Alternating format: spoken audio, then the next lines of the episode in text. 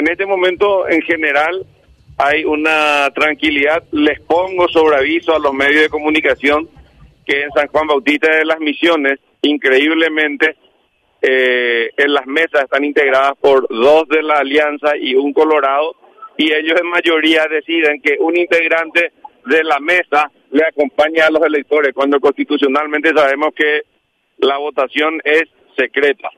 De manera que le pido al, al Ministerio Público, le pido al, a la jueza electoral del distrito de San Juan Bautista de las Misiones que vayan a intervenir porque eso es casi casi un fraude electoral. No pueden los integrantes de mesa levantarse a, o decidir levantarse a acompañarse a acompañarle a los electores. Le pongo sobre aviso al Ministerio Público sobre ¿Cómo tomó usted conocimiento de esto? Porque me llamaron, eh, me llamaron los apoderados del partido de ese lugar de votación.